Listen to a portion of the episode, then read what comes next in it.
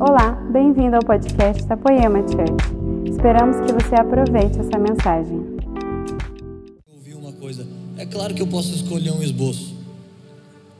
Por isso até que eu tô sem MacBook e sem iPad, porque lá tinha um monte de arquivos que você só clica, né? Que eu já tinha lá anotado um monte. E eu tô amando pregar só de caderninho. Tô com um do alligator. Sabe o que significa um, um- um jacaré? Nada. Só uma piada porque vocês estão muito sérios.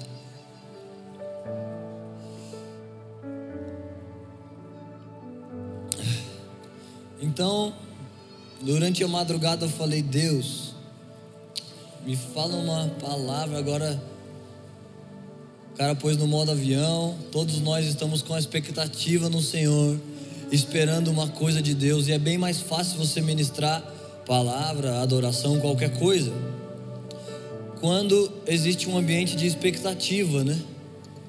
Tem um, um apóstolo na nossa família espiritual.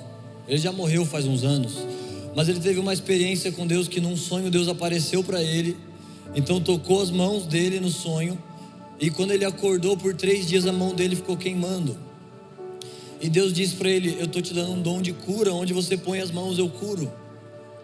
Então ele saía impondo mãos e as pessoas eram curadas e caíam. Mas um dia Deus disse para ele: Eu quero que você conte no púlpito. Conta que eu apareci para você no sonho, conta que eu toquei suas mãos. E o cara disse: Senhor, para que eu vou contar? Eu não gosto de ficar falando. Eu vou falar: Ah, Deus tocou minhas mãos e tal. Não vai mudar nada. Eu vou de qualquer maneira, eu vou impor mãos e vou curar. Para que o povo precisa saber disso? Não vai mudar o produto final, né? Eles vão ser curados. Então Deus disse para ele: Não vai mudar. Só que se o povo ouve, então eles têm mais expectativa. Uma expectativa que atrai uma fé, como quem está esperando receber uma coisa, como quem não saiu de casa para nada, e nem só contando, ah, aquele púlpito lá, eles vão fazer alguma coisa lá, porque não é aqui que fica a atenção de Deus. Deus também está observando, né? Ele está lá esquadrinhando todos os ministros. Mas a atenção de Deus está sobre a igreja, sobre todas as cadeiras, que tem gente sentada, né? Cadeira vazia, Deus não está ligando, não. Essas cadeiras são boas, confortáveis, só por causa de nós, porque Deus não se importa. Então, quando tem expectativa, você lembra aquele cego que os apóstolos disseram: Não temos ouro nem prata, mas o que nós temos, isso nós damos. Agora a Bíblia diz que ele olhou para eles como quem estava esperando receber uma coisa. Ele olhou com um olhar de expectativa. Ele sabia: esses caras têm, carregam uma coisa para me dar. Então, se você só vem, é diferente de se você vem com expectativa. Não no homem do cartaz, mas você vem com expectativa no culto, na mensagem que Deus vai comunicar, na palavra que Deus vai falar. E para quem está aqui em cima, muitas das vezes, é, é, acho que é errado falar isso, né? Muitas das vezes, é errado, né, gente? Muitas vezes é bem fácil de perceber quando tem expectativa no ambiente, porque fica assim mais pesado, mais fácil o ambiente, mais pesado do, do Espírito de Deus estar participando do que a gente faz. E quando não tem muita expectativa, fica mais difícil assim. Parece só um cultinho. Mas hoje de manhã nós fizemos mais do que um cultinho, foi muito poderoso. Muitos testemunhos, pessoas sendo tocadas por Deus. Então, tomara que a nossa fé e expectativa hoje alcance um lugar superior, né? Como diria o Schubert, foi legalzinho, mas dá para ser mais. Então, se você tem uma expectativa mais do que ouvir uma pregação, nós vamos orar no fim que o Senhor não decepcione as pessoas que estão lá clamando, buscando, batendo, abrindo. E claro que Ele não decepciona, isso é só um modo de dizer, de que se você chama, se você busca, a Bíblia diz, Deus não resiste a um coração contrito e quebrantado. Então, para a gente começar essa mensagem que Deus colocou no meu coração, e você sabe que nós estamos em uma série chamada Legado. E eu quero te falar sobre esse legado que chegou até você, que é a igreja de Jesus. Esse legado que percorreu toda a Bíblia, todas as Escrituras, todas as cartas do Novo Testamento, todos os escritos, profecias, apontamentos do Antigo, todos os movimentos da fé que você pode ver na história. Nós temos um legado de mártires que foram um tapete de sangue para que a gente entendesse o que nós entendemos hoje. Você lembra se você põe no Google Idade das Trevas? Você vai ver que Idade das Trevas era um período em que Deus não se movia na humanidade. O evangelho não era de livre acesso, você não podia simplesmente abrir e ler a sua Bíblia. Mas a Bíblia estava num poder do que chamavam de clero. Então só algumas pessoas podiam ler em latim. Então mártires da fé começaram a ler e falaram: "Não, está errado. Se eu posso ler porque eu sou um padre, mas o ser humano tem que ler isso. Essa mensagem, esse legado é para a terra, não são só para alguns homens.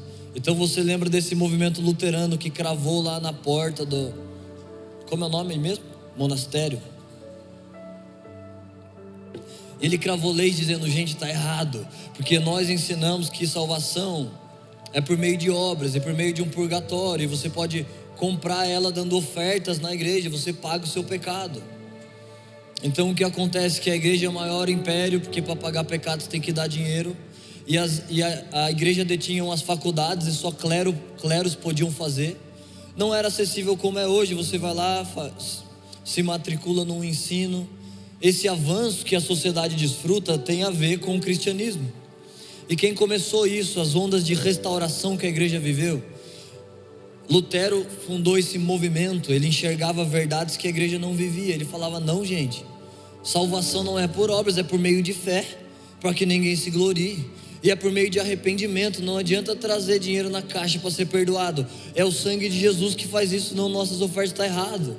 E ele começou a se desesperar e surgiu esse movimento com o nome dele, movimento luterano. Mas depois desse movimento, um outro movimento chamado dos batistas, eles disseram: Tá certo isso, mas precisa de mais. Não é só arrependimento, fé, tem mais coisas. Nós precisamos ter uma conduta reta. Nós precisamos batizar as pessoas. Batismo não é só faz um sprayzinho no, no rosto, precisamos imergir elas. E não precisa nem de revelação para isso. Batismos é uma palavra grega que significa imersão. Batismo você imerge. Porque no batismo é um ato profético que você está se deitando, você está profetizando que você se deita como Cristo se deitou na morte e se levanta como Cristo foi levantado. Então você emerge nas águas e sai de lá um novo homem. Então os batistas começaram a restaurar isso e depois pentecostais eles dizem não, mas ainda tem mais gente. Ainda a igreja tem que ainda viver mais do que só o batismo no, de águas, porque a Bíblia fala sobre três batismos. Tem algum tipo de grupo que eles não creem nos dons? Uma vez um, duas mulheres bateram lá em casa, né? Eu morava com meus pais, tinha acabado de ser convertido ao Evangelho. Então elas bateram lá domingo de manhã, você sabe que time é esse, né? E elas falaram: Ah, a gente pode conversar. E elas estavam com uma Bíblia desse tamanho. E eu estava lá lendo a Bíblia. Eu falei: Nossa, pode. Eu vou regaçar elas. Pensei, né? Porque eu sabia que ia ser uma briga de religião ali. Misericórdia. Mas eu não dei nem pro cheiro, porque elas manjavam muito. Elas falavam aqui, ó. Não, Atos está escrito, o dedo dela já abria certinho. Eu falava, nossa. Elas, eu tinha acabado só de ler umas coisas. E ela disse assim: Vocês vão, você vai na igreja evangélica? Eu falei, é. Aí lá eles dizem que, os, que pastores têm dons de cura, né? Que Deus pode curar. Eu falei, é, ela. Então, mas você não acha que seria uma injustiça se as pessoas têm dom de cura e que os hospitais estivessem cheios lá de crianças? Você não conhece pastor de óculos? Falei, ah, eu conheço, acho que eu já vi algum. Então, se tivesse dom de cura, eles não precisavam usar óculos. Então elas queriam com uma teologia me ensinar um jeito. Só que umas semanas antes tinha um amigo meu, até ele já veio aqui um dia desse, estava com o braço quebrado, tinha acabado de quebrar o braço. E eu pus as mãos lá no braço dele, eu comecei a orar, eu senti até um foguinho assim de leve. Falei, nossa, será que eu estou viajando? Senti um tipo de um fogo na minha mão. Ele começou a fazer assim, cara, parou de doer. Falei, sério? Ele falou, sério. Começou a mexer no gesso assim o braço. Tum, tum, tum, começou a craquelar o gesso, começou a rasgar. Falou, cara, olha aqui. Nossa, Deus curou. Eu falei, nossa. Eu mal acreditei. Eu orei com fé, mas tipo assim, eu orei para orar. Eu não, não acreditei muito que ia quebrar o gesso e tudo, né? E esses dias que eu orei, só para vocês ficarem com as duas faces da moeda, tinha um cara que estava mancando assim, ó, lá numa igreja longe. E eu tava, tava num ambiente assim de fé, eu falei, oh, eu vou orar por esse cara. E o pai dele estava do lado, eu falei, posso orar por você e tal? Ele falou, ah, pode, eu orei, Deus, cura ele, não sei o que. Eu falei, anda agora. Eu falei, nossa Deus, o senhor vai ter curado esse cara. Ele foi andar, mancou de novo. Eu falei, ah não. Orei de novo, falei, pai, coloca a mão, vamos orar junto. Aí, orei forte, com fé das forte mesmo. Mas não curou, continuou mancando. E eu falei, foi mal. Desculpa, eu orei, não posso fazer nada. E o pai dele chorando falou assim: Cara, eu não, nem precisava que você curasse. Meu filho era morador de rua, vivia no crack, vivia na droga, agora está casado, está com um filho. Deus não fez o milagre que nós queríamos do lado de fora, mas para mim o maior milagre foi do lado de dentro. Que ele ouviu a palavra, então se tornou um homem de Deus. Então ele vai mancar um pouco daqui até a eternidade, mas depois passa. E como, como diz um ditado, se você for o pior dos seres humanos, viver uma vida muito ruim, tudo isso diante da eternidade vai ser só como um dia ruim num hotel. Eu levei o Leandro no hotel. Não, eu não vou contar para vocês isso não. Tá bom, eu vou contar. Levei o Leandro no hotel, a gente ia ficar só umas seis horas no hotel. E o Leandro já está um pouco velho, né? Não só porque ele tem 40, que 40 não é velho, mas a mente dele, porque ele anda com os velhos. O Dan, Schubert. Então vai envelhecendo. Levei num quartinho lá, o quartinho era legalzinho, era só para dormir umas quatro horas, né? Você, na, você, não fica lá na missão passeando, não dorme direito. Fica lá na mesa até de madrugada, acorda sete horas. Então era tão pouco, mas era um quartinho realmente assim, muito simples, sabe? Era ruim, era ruim. Não era bom. Aí a gente chegou cansado, ele olhou, olhou bem pro quartinho, olhou tudo, falou assim, já tava uma hora de silêncio, tão, tão cansado, né? Falou assim, quartinho lixo. Tipo, reclamando que eu enfiei ele num quarto desse, né? Também por 100 reais o que você ia querer, né? Só que era do lado da igreja, por isso que eu fiz. Era baratinho, era só uma noite.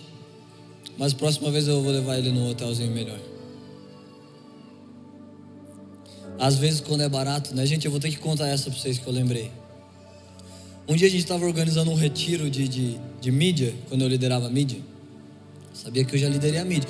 O meu sonho é os caras me deixar fazer uma transmissão de live com essas câmeras. Porque eu domino. Eu não sei mexer nos botões atuais, né? Que são novos. Mas se programar para mim e botar na minha mão, vou fazer uns take de cinema. Então lá na mídia a gente fez um retiro de uns dois dias, né? E tinha muitas pessoas bem jovens, assim, né? 16, 17 anos. E um dos meninos, que eu vou pensar se eu vou falar o nome dele, mas ficou tipo assim, 500 reais para cada um. O retiro. Aí a gente falou, nossa, por que que tá tão caro assim? Aí as meninas, não, porque a gente vai comprar tudo, vai levar as comidas, vai levar os produtos de limpeza. Que produto? Não, detergente, cloro, tem que ir lá limpar, vai levar coisa para lavar louça. Aí o menino novinho, né, meio sem dinheiro para o retiro, falou, nossa, mas quanto que tá dando os produtos de limpeza? Não, é só o básico, que está dando uns 25 reais para cada um. Eu fico no sujo, se, se precisar. para poder economizar, né? Agora já dizer, a mãe desse amigo meu era crente, né? Calma aí, calma aí. Antes de eu ser crente, a mãe dele já era crente. E eu ia lá dormir na casa dele, a gente ficava lá, a gente era amigo de escola, né? E eu não era crente, mas a gente ficava uns dois dias lá dormindo, comendo pizza, jogando jogos e bebendo e tal. A mãe dele olhava no quarto, tudo uma zona, falava, quase falei o nome do meu amigo falava assim: Menino, Deus não habita nessa sujeira de vocês, não. E saía andando. Deus não chega nem perto aí de vocês. E eu não era crente, mas eu pensava: Nossa, é verdade, sujeirada, né? Deus não quer nem olhar essa sujeira nossa. Então, Deus não habita na sujeira, Leonardo. Eu não ia falar, mas já faz tempo, agora ele já vai casar, agora ele não é mais assim, não. Agora ele não fica mais no sujo. Agora ele tem 25 reais. Gente, se você pensa que eu não estou pregando, eu estou pregando. É porque tem umas pessoas que ficam bravas. E se elas estiverem bravas comigo, elas não vão receber o que eu estou falando. E eu não sei como que elas ficam, porque todo mundo gosta de mim. Mas algumas pensam que não gosta, mas gosta. E quem não gosta, fala, não, eu sou brabo mesmo, não gosto não. Só está perdendo o seu tempo, porque eu sou super legal, gente boa, é engraçado, humilde.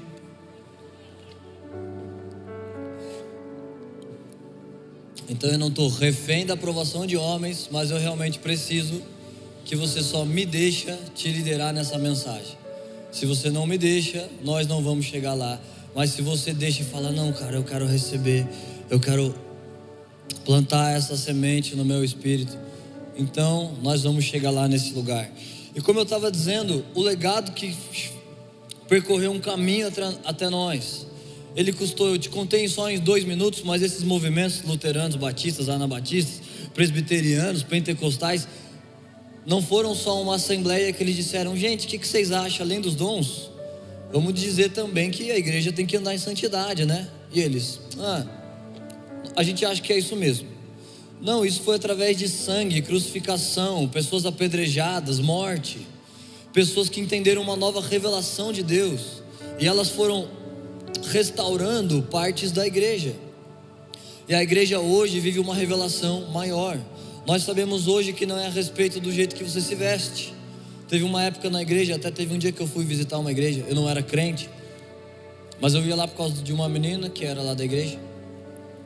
E aí o pastor era aqueles evangelicão bem brabão, chamou um jovem sentado e falou: Levanta, Caio, Deus vai te ensinar a tocar a bateria hoje.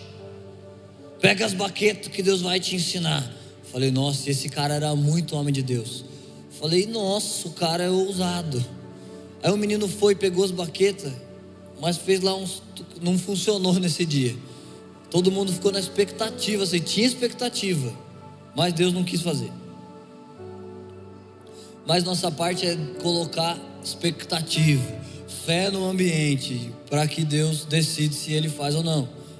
Mas se não tem fé nem expectativa, ele já decide que nem faz. A Bíblia diz nos quatro evangelhos: E ali em Nazaré Jesus não pôde fazer muitos milagres, porque ali estavam seus pais e seus irmãos.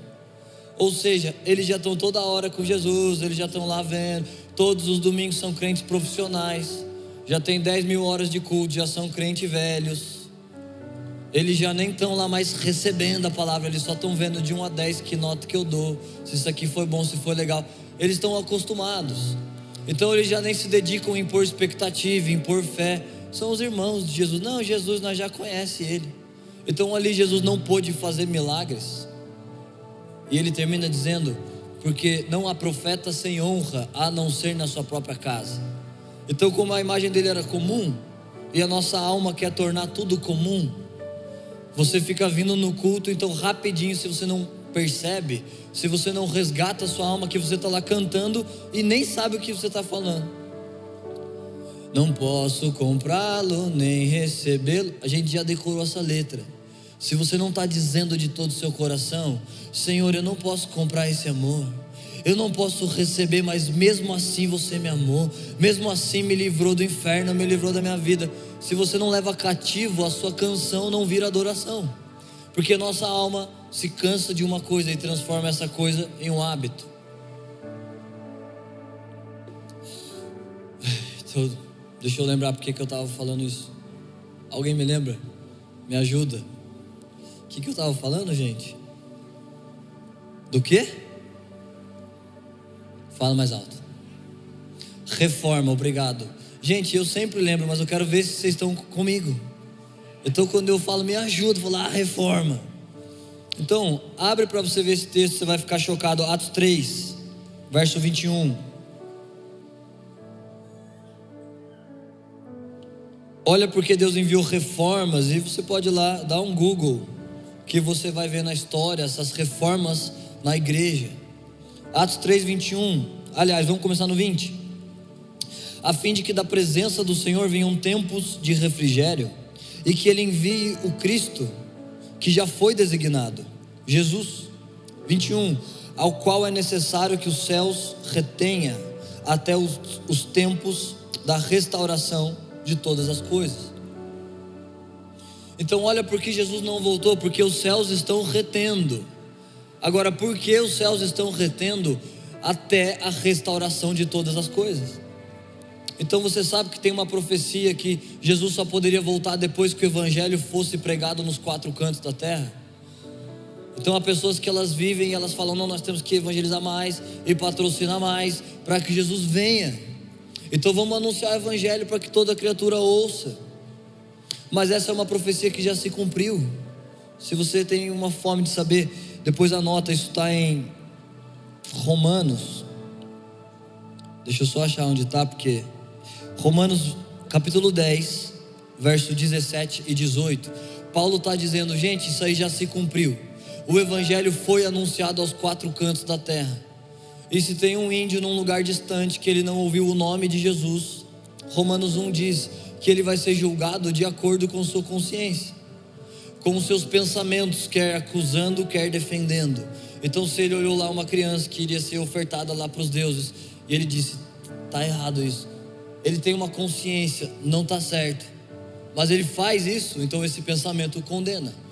Mas se ele diz, gente, está errado isso aqui, eu sei, vocês são os pajé, a gente faz isso, mas não está certo matar essa criança, não está certo adorar esse sapo lá pendurado, não está certo, esse sapo é só um produto da criatura. Se ele pensa que é errado e ele honra a consciência dele, Romanos 1 diz que esse pensamento vai testemunhar ao seu favor no dia do juízo. Então o que está retendo Jesus não é o evangelho chegar para todo mundo, porque já chegou. Romanos 10, depois você, você lê, você estuda isso. O que estão, o que os céus estão retendo Jesus lá é até a restauração de todas as coisas. Agora, que coisas? Olha a parte B do, do verso 21. De todas as coisas de que Deus falou pela boca dos seus santos profetas. Então não é a restauração de todas as estatísticas de corrupção, e de poluição. Não é essa restauração, porque isso não vai acontecer sem Jesus. Não tem um povo, não tem uma influência que vai conseguir mudar as estatísticas, mesmo que as igrejas em alguns lugares elas afetem positivamente. Então diminui lá o divórcio desse lugar, diminui a criminalidade. Mas não é esse tipo de restauração. Você sabe que o melhor país do mundo, lá no topo 1 de qualidade de vida, é Noruega. E é também o ranking, o pódio do ateísmo. Então não existe mendigo na rua, as estatísticas lá são boas. Mas não é esse tipo de restauração que nós estamos falando. Mas nós recebemos um legado por meio desses profetas, por meio desses movimentos. E se Jesus não voltou, o que significa? Que existem, existem mais restaurações. Existe mais uma restauração para mim, para você. Um tempo a Bíblia profetizou. Ezequiel disse: Eu vi um rio e ele batia nos meus tornozelos.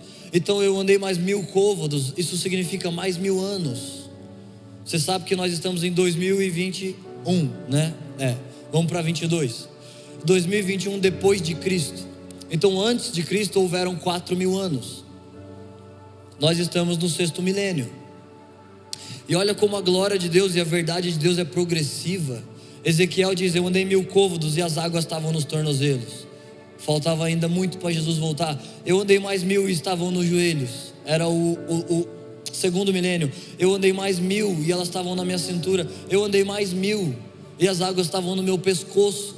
Ezequiel está profetizando a restauração da humanidade com o legado, o plano de Deus.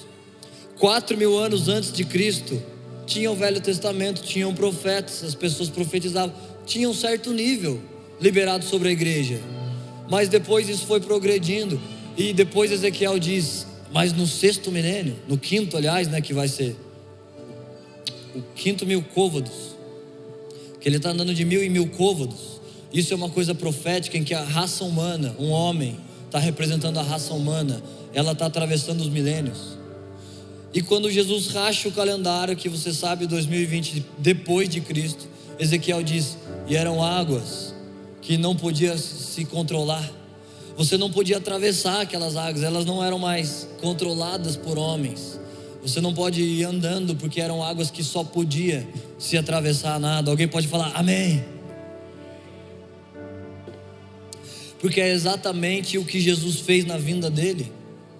ele disse: Quem beber de mim. Você lembra que o Leandro fez aquilo? Nossa, foi muito animal. Tá. Então saindo água, é Jesus transbordando, dizendo: Quem beber de mim, eu sou o rio de águas vivas que Ezequiel viu, que Ezequiel profetizou. E a igreja está vivendo essa fase, a fase de maior restauração que nós já vivemos. Mas se Jesus não voltou, existe mais restauração. E se você está sentado aqui nessa noite, o Senhor tem um papel para você dentro dessa restauração. Você não foi chamado para ser ouvinte.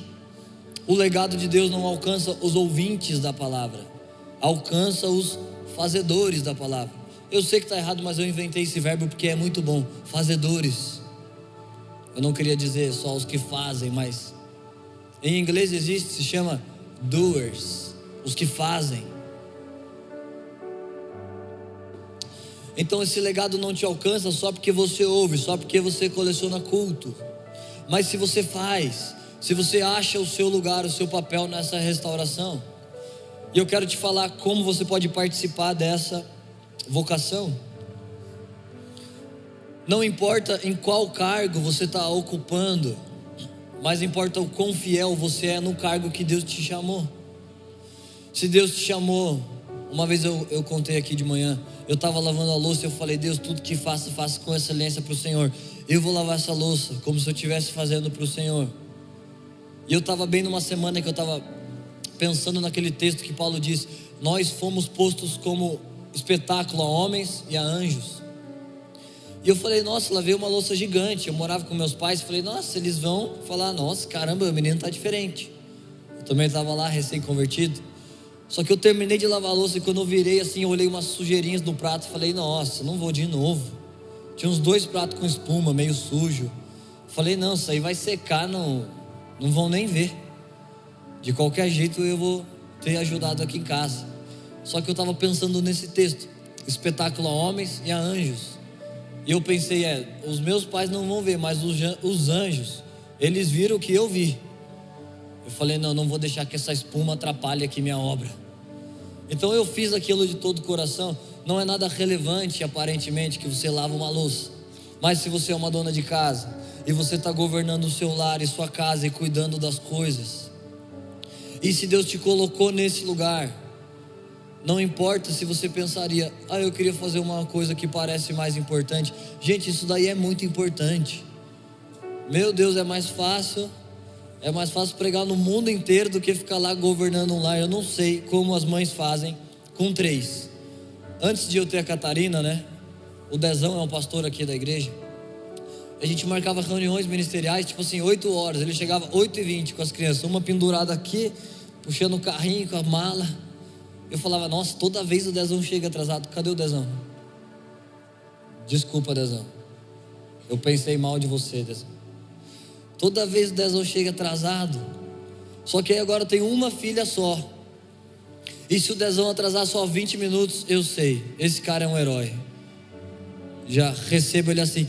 Porque você está lá saindo de casa, então sua filha bate numa coisa, quebra um negócio, você vai limpar um negócio, ela fez cocô, você botou no carro sem cheiro de cocô.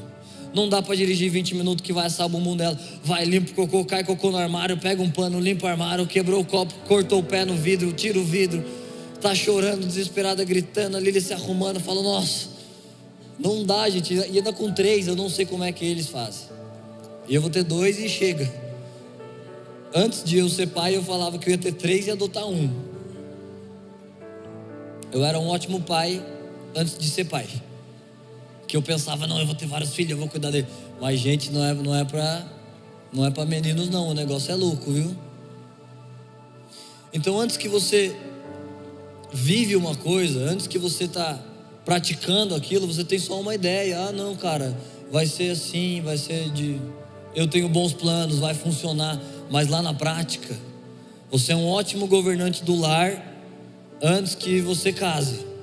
Quando você casa, fica mais difícil. Eu era um marido perfeito antes de a gente casar, né? A Lili está lá cuidando da Catarina. Mas quando a gente casou, eu estou lá vendo o desafio. Eu já tinha esse plano. Ame, ame sua esposa como cristão ou igreja. As mulheres sejam submissas, os maridos se submetem a Jesus. Então tem as mulheres se submetem ao marido. Minha casa vai ser perfeita. Mas a verdade é que quando eu casei, ficou mais difícil de ser aprovado. É mais fácil você estar aprovado se você é um jovem na faculdade. Se você é um homem de um lar que tem que prover e lidar com preocupações de pagar contas e correr atrás do dinheiro e amar Jesus no meio disso e ser fiel no seu trabalho e não faz nada errado e não aceita propina e governa seu lar e vai na faculdade e honra seus pais e honra seus filhos e cuida da sua casa. É mais difícil isso. Mas está funcionando, homens e mulheres, está funcionando, né, Zé Barreto? Um dia desses a gente estava lá com um casal. Quantos anos de casado mesmo, Cida? 42. 43, meu Deus. Então, nos meus planos, eu nunca precisaria da ajuda deles, porque eu já sei como era ser um marido. Mas a verdade é que lá no nosso lar eu preciso. Eu falo, Zé, dá pra, você pode ouvir a gente, tá aqui. Eu não sei, ali ele arruma as brigas comigo. Sei o que acontece com essa mulher. Então você percebe que as promessas, o legado de Deus, o espaço que Deus tem para você, não te alcança se você é profissional ouvinte, te alcança se você é fazedor, se você faz, e não importa no que você está fazendo, mas com quão fiel você é naquilo. Com fidelidade você pega essa câmera e você está lá honrando o Senhor com sua vocação de, de artes. Eu amo isso. Sabe esses artistas Picasso, Monet? Se eles tivessem nascido hoje, talvez eles não iriam pintar, né? Não tinha câmeras na época. Não tinha arte, eles só tinham quadros. Mas se eles nascessem hoje, com certeza eles seriam filmmakers. Eles iriam editar vídeos, é uma obra de arte e fazer, e fazer artes. E tudo isso está tocando e servindo a igreja. E a Bíblia diz: quem, quem dá um copo de água para um profeta. Então toda a nossa equipe, elas estão servindo coisas à banda, ao ministro que quando anuncia o Evangelho está profetizando, profetizando a palavra de Deus e conforme a palavra vai encontrando espaço nos corações. Então ela faz o que toda profecia precisa fazer: ela confronta, ela edifica e ela consola.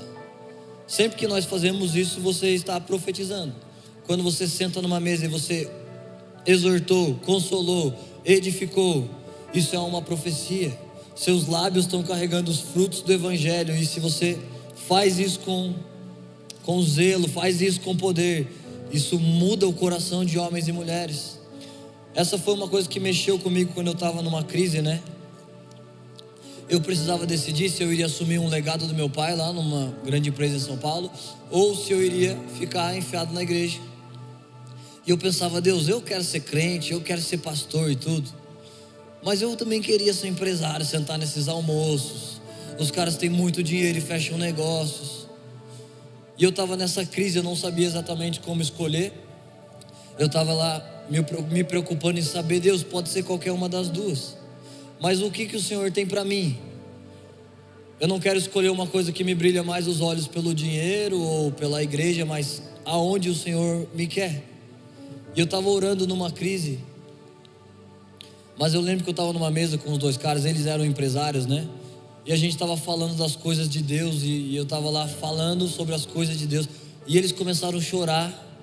E eu falei, Deus, é isso que eu prefiro. Eu gostaria de sentar numa mesa, sair com o contrato fechado, ganhei 100 mil. Mas eu gosto mais de que eu saí de uma mesa e as pessoas foram tocadas pelo que o Senhor diz. As pessoas foram tocadas pela Sua presença. Eu acho que é isso que o Senhor tem para mim. Eu queria ao fim do almoço dizer: negócio fechado, obrigado. Manda lá o Pix na minha conta. Esse contrato é nosso. E eu achava legal, porque foi o que eu vi a vida toda meu pai fazer. Só que eu olhava para uns outros homens que carregavam esse legado: não tenho ouro nem prata, mas o que eu tenho na mesa eu dou. Então você diz na mesa: Deus pode sim mudar a sua vida. Deus pode devolver o respeito que a sua casa tem por você, que a sua esposa tem por você. Deus pode te livrar da mentira, da pornografia. Você ora, transfere uma coisa. Esse cara chora, recebe um toque de Deus. Falei, ah, eu acho que eu quero mais isso, Deus. Eu não vou sair com um contrato fechado, mas vai cair galardão na minha conta e o Senhor vai ser glorificado e o Evangelho vai alcançar mais pessoas. Então, na medida que Deus te chamou e no lugar que Ele te chamou, você precisa descobrir esse lugar. E não tenta descobrir com medidas humanas do tipo, não, cara, eu acho que eu vou, eu acho que eu vou ajudar os mendigos, eu acho que eu vou subir no púlpito. Não inventa uma coisa.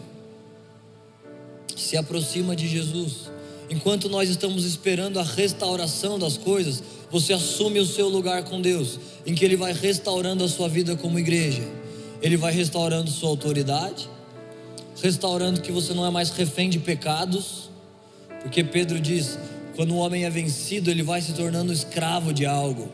E se você chega aqui escravo do pecado, tem níveis da palavra de Deus, tem níveis do mover de Deus que eles não podem encontrar espaço, porque você vai estar lá pesado dizendo: Não, Deus, nossa, eu estou enfiado de pecado, eu não mereço. Mas se você se quebranta, se você diz: Senhor, por favor, me livre, restaura isso na minha vida, restaura a minha paixão, a minha intimidade se você coopera com a restauração de Deus em você, você está cooperando para que os céus parem de reter Jesus. Olha uma coisa que o Senhor está restaurando. 1 Pedro 2,5 A Bíblia diz: Vocês são como pedras vivas, sendo edificadas numa casa espiritual. Então nós somos uma noiva sendo restaurada, e alguma vez na sua vida e na minha vida, Alguma vez na vida da igreja, a vida da noiva com o noivo era só vem aos domingos, então ouve uma palavra, então você pode dizer aí fora, não, eu, eu vou lá na igreja assim, cara. Eu sou bonzinho, não faço mais nada de errado. Mas então essa verdade vai evoluindo dentro de você, e você descobre que o lugar de uma noiva não é só sentar uma vez por semana para ouvir coisas a respeito do seu noivo, mas o lugar de uma noiva é tendo intimidade com o seu noivo. É passando um tempo, é que ela está lá no dia dela trabalhando, mas ela pensa: Senhor, me ajuda a ter fome pelo Senhor hoje, me ajuda a fazer coisas justas no meu trabalho, na minha casa, me ajuda a te ouvir, me ajuda mais do que ser uma boa pessoa e ter bons planos, me ajuda a ouvir Sua vontade, me ajuda a me preocupar com aquilo que o Senhor se preocupa. Não de preocupação, você me entende, né? de dar atenção para o que Deus dá atenção. Muitos de vocês são provedores do lar de vocês, então eu sei como é um desafio. Você fala, nossa, tem que pagar essas contas, tem que me virar, tem que trabalhar, tem que fazer negócios, vendo, abro meu comércio, cuido de tudo. Isso é um tipo de um peso que o governante carrega. Mas mais do que defender essas coisas, a sua casa precisa que você defenda a presença de Deus. Sua casa precisa ver um homem que defende os valores de Deus. Não só um homem que está desesperado para fazer uma viagem no fim do ano, desesperado para ficar lá juntando mais dinheiro, mais coisas e trabalhos. Não, a sua casa precisa contar com um homem, imagem e semelhança de Deus, que se importa, que pensa: Deus, o Senhor gosta desse lar, o Senhor gosta do jeito que eu governo essa casa, o Senhor me deu essa casa, então o Senhor gosta do jeito que eu cuido dela, do jeito que eu deixo, do jeito que eu deixo ela bonita do jeito que eu governo aquilo que o Senhor confiou na minha mão.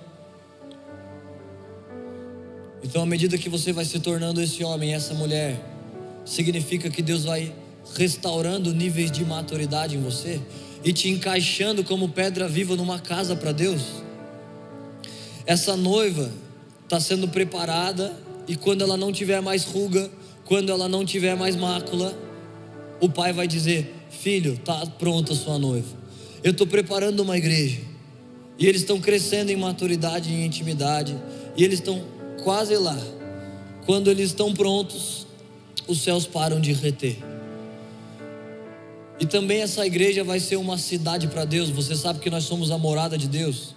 Em Apocalipse, Deus mora dentro da igreja. Só que a igreja não está pronta, ela não está restaurada. Você acabou de ler ou anotar aí no seu caderno.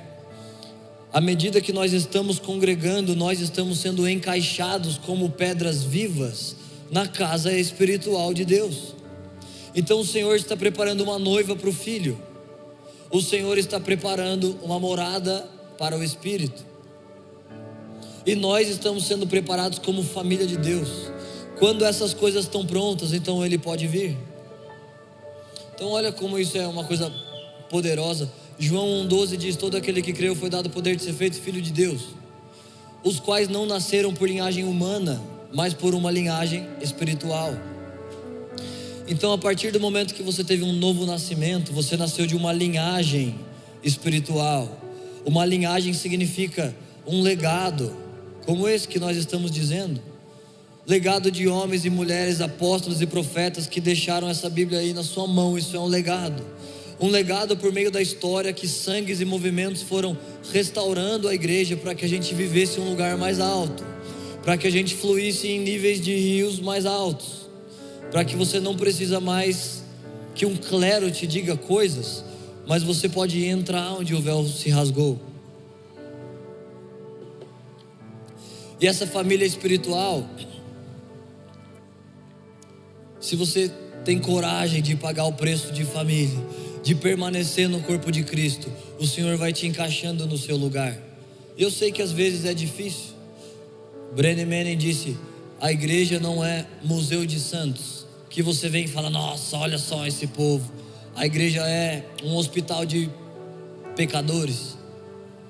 Então, às vezes é difícil, você se decepciona, você diz: Nossa, cara, tá errado isso. Mas como que o cara faz isso? Mas se você supera as chances da ofensa, se você permanece no corpo de Cristo, porque você nasceu de uma linhagem espiritual e você é nosso irmão, nós somos irmãos espirituais, uma família, e você é membro do corpo de Cristo. E se você não gosta do, do dedinho, você não pode falar: Ah, eu vou sair, eu não gosto. Você não pode sair, você é um membro. Você tem que amar esse dedinho, então você resolve os seus problemas com ele, mas você não sai, porque aquilo que Deus está fazendo na terra, a restauração das coisas, elas são por meio do corpo de Cristo. Então você precisa do corpo de Cristo, e o corpo de Cristo precisa de você. Tem um cargo para você, tem um serviço para você fazer. Eu sempre falo isso, mas eu amo repetir. Ministro não é um título que nós pensamos, nossa, cara, os ministros, ah, o cara ministrou a palavra, ministraram a adoração, foi muito legal. Ministro não é um título, mas é um serviço. Se você quer ser um ministro, você pode ser. É um serviço que você presta para Deus. Não só na igreja, mas a igreja também é um lugar que você presta isso. Mas em todo lugar que você está, você está sensível como um ministro de Deus a igreja ocupa o lugar de Cristo até que ele venha. Legado é uma coisa que você recebe que um homem partiu e ele deixou para você. Então é o caso da igreja. Um homem partiu e ele deixou um legado para nós. Mas a diferença é que esse homem vai voltar e nós vamos prestar contas para ele do que nós fizemos com esse legado. Então Cristo ocupava um espaço na terra e quando ele subiu, ele deixou a igreja. Então os demônios têm medo da igreja como eles tinham medo de Jesus. A igreja não foge de demônios, a igreja não fica lá estudando como escapar de demônios. A igreja são os ministros de Deus que os demônios fogem. A igreja ocupa o lugar que Cristo ocupou até que ele venha. Então você ocupa o lugar que Deus te chamou, sendo fiel no lugar que Deus te chamou. E fazendo isso você contribui com a restauração. Você está carregando o legado de Deus seja numa coisa que parece nobre aos olhos, ou numa coisa que ninguém vê. Eu estou pensando se eu conto uma história para vocês. Ah, o louvor pode me ajudar. De manhã foi mais fácil pregar. Foi mais gostoso também. Pode ser uma coisa minha, né? Eu estou bem cansado porque Leandro estava com enxaqueca. E aí eu não dormi. E eu estava muito feliz de poder vir em Poema Taubaté. Fazia acho que um mês que eu não vinha, eu estava quase me sentindo desviado. A não ser porque eu estava lá em umas 15 igrejas, no meio dos crentes, da nossa família espiritual, que a Bíblia diz. Olha como Jesus sabia que era difícil. Paulo fala: suportai-vos uns aos outros. Então tem gente que você suporta. Se você não gosta, você suporta. Quem sabe você fala: ah, cara, eu não gosto de tal cara, né? Por que você não gosta dele? Porque ele tem alguma coisinha que ele não é perfeito. E adivinha só, você também não é perfeito. E não tem ninguém aqui perfeito. Então é melhor que você me suporta e eu te suporto e todo mundo se suporta. E nós somos o corpo de Cristo caminhando como família espiritual até a restauração de todas as coisas. Então esses dias faz um tempinho já isso. Eu estava num avião e começou a ter muita turbulência, muita turbulência. De um jeito até que as aeromoças estavam preocupadas, elas falaram: gente, levanta, vem vocês para cá, vocês para cá, e a gente andando assim no avião, tal, né? avião para lá, para cá, muito buraco na pista. Gente, é uma piada, gente. Buraco na pista, o avião tava lá voando, né? Mas é uma sensação de buracos na pista. Então elas falaram: Ah, o vento está lá com muitos nós de frente, precisamos reequilibrar o peso do avião. E eu sentei de um lado de um cara fedendo conhaque, cigarro, charuto, eu sei lá. O cara se chamava, eu não acredito que eu esqueci o nome dele, um nome americano muito bonito. Mas eu esqueci. Eu tenho ótimas histórias, mas eu sempre esqueço de contar. Aí, como faz tempo que eu não conto essa, perdi o nome do cara. Eu acho que era tipo Tommy, uma coisa assim. E o avião assim, todo mundo em choque, e eu tava meio em choque. Falei, Deus, se for, se for para ser, eu não queria, mas se for, me encontra aprovado. Eu não queria porque eu precisava de mais tempo. Eu queria viver uma restauração maior, porque a Bíblia diz que há níveis de ressurreição e aonde você parar, ali você vai levantar. E eu estava falando, Deus, eu sou só um. Eu preciso crescer mais no Senhor para quando eu ressuscito eu estou numa ressurreição mais alta. Mas aí esse cara tava todo mundo com medo e ele tava assim, ó, é, whatever. Tipo, ah, tanto faz, pode cair esse avião, não tem problema. E, e ele falou assim: Ah, cara, eu não tô nem aí, você tá preocupado? Eu falei: Tô, eu não queria morrer, né? Tava o avião inteiro preocupado. Ele, cara, eu por mim seria até um favor se eu morresse. Falei, sério, por que que aconteceu? Ele, cara, eu e meu irmão fomos criados juntos, a gente era melhores amigos, todo o tempo nós estávamos juntos. Ele tinha um sonho de comprar um iate e curtir com a família dele. Ele levou lá 10 anos e ele comprou um iate. E estava passeando lá, eu esqueci o nome do, do, do mar que ele estava passeando no iate. A gente estava indo para esse lugar, né?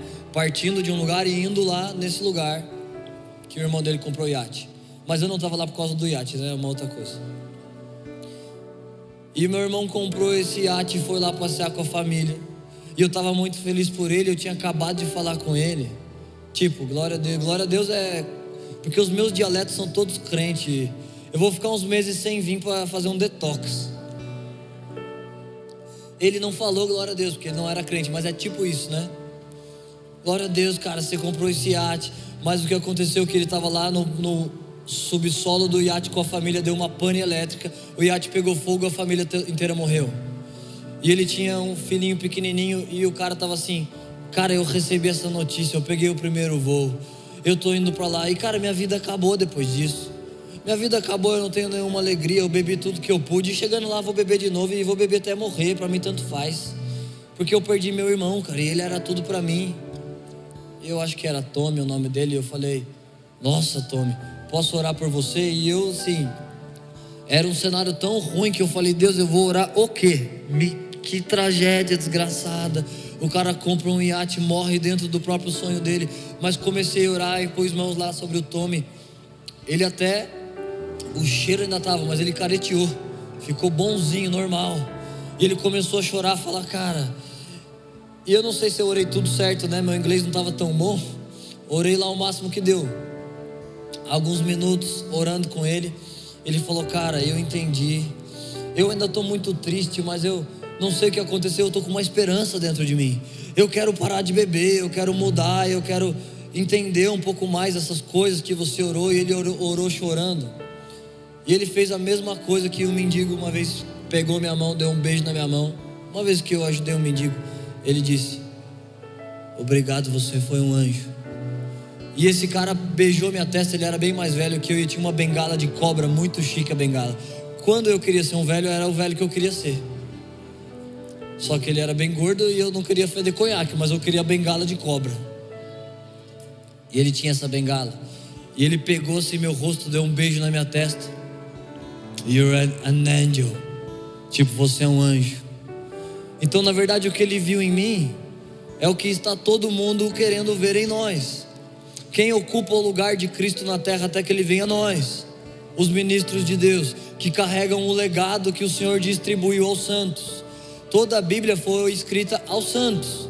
O movimento de restaurações foi por causa dos santos, da igreja. Mártires se entregaram para que nós tivéssemos esse acesso. Então eu te convido a ficar de pé comigo. E mais do que só ficar de pé. O Schubert contou uma história aqui, numa das últimas vezes que ele esteve aqui.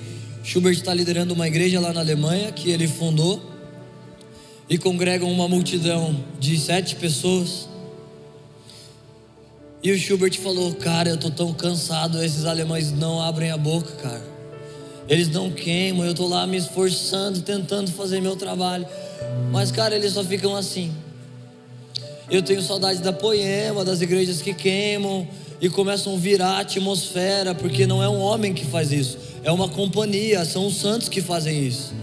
Ele fala, cara, eu não queria voltar para lá, mas um dia eu estava tão com raiva disso, que eu até fui grosso, eu falei, gente, vocês vão abrir a boca e vocês vão cantar porque eu estou cansado. Tipo, falando, me ajuda, vocês vão cantar. Então eles começaram a cantar, adorar, e no fim desse, desse culto, eles disseram: Nossa, Schubert, foi tão bom, cara. A gente foi tocado por Deus, a gente recebeu uma coisa. Agora a gente entende o que você estava falando. Mas isso nunca aconteceu antes. E o Schubert respondeu: É porque vocês nunca adoraram antes. Vocês nunca participaram, vocês nunca se colocaram diante de Deus. Então eu quero aproveitar o momento de convidar você a fazer uma coisa que você nunca fez antes. Quem sabe você diz: Eu nunca consigo vencer o pecado, eu nunca consigo ser mais santo na minha casa, eu nunca consigo parar de ver pornografia, eu tenho uma síndrome de inferioridade. Eu sinto, ah, cara, não, eu não consigo. Eu só estou lá pequenininho, lá no meu comércio, lá na minha casa, lá na minha vida, lá onde eu trabalho, lá na minha faculdade. Não é justo que você se sinta inferior a ninguém, porque não é o que você está fazendo como um legado de Deus, mas quão fiel você é naquilo que você está fazendo. Você pode ser como uma viúva que é fiel com duas moedas, e Jesus diz: ela foi quem mais ofertou. E você pode ocupar um lugar de respeito de ser um grande rico que deposita grandes quantias, mas que Jesus não recebe. Porque Jesus esquadrinha coração e diz: Não, esses aqui não me honraram, não. Eles deram lá só porque eles são ricos e botaram uma quantia, mas a viúva deu tudo o que tinha. A viúva me honrou. Ela foi fiel no lugar que Deus a chamou. Ela ouviu um chamado de Deus e respondeu e, e ofertou. Então eu considero que eu escrevi umas coisas que Deus me disse.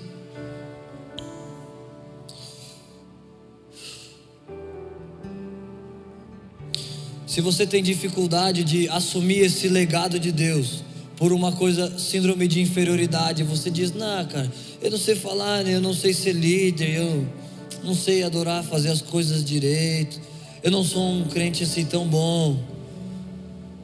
Ou se você não consegue assumir o legado porque você é vencido pelo pecado, ou se você não consegue assumir o legado de Deus e não consegue viver as mensagens que você ouve, simplesmente porque você não tem fome.